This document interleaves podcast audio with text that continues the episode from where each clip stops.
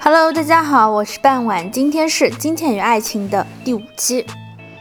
That's a beautiful dress, Danny. Is it new? Jackie asked. Thank you, Jackie. Yes, it's new and very expensive. I got it on Wednesday, Diana said. She smiled at Jackie. All the things are expensive, Jackie said. She remembered the phone call on Thursday about the train ticket. I don't like cheap things, Danny said, and I'm going to need more money. I want to go to America. Can you help me? Roger. Oh no, Roger said. Nobody wants to help you, Diana. You don't like working. We all know that, but we all want you to get a job. Diana laughed.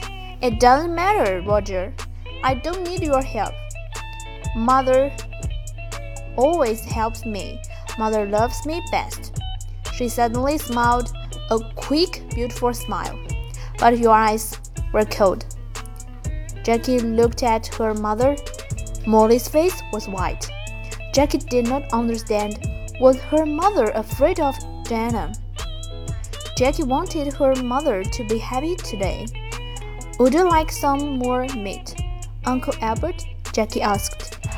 Roger, can you give everyone some more to drink? Roger got up and began to give more wine to everyone. This is good wine, he said. Molly smiled for the first time. Yes, your father loved this wine. He often drank it. Yes, Albert said and looked at Molly expensive too.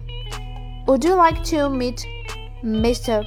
Briggers this weekend, Roger? Jackie asked quickly.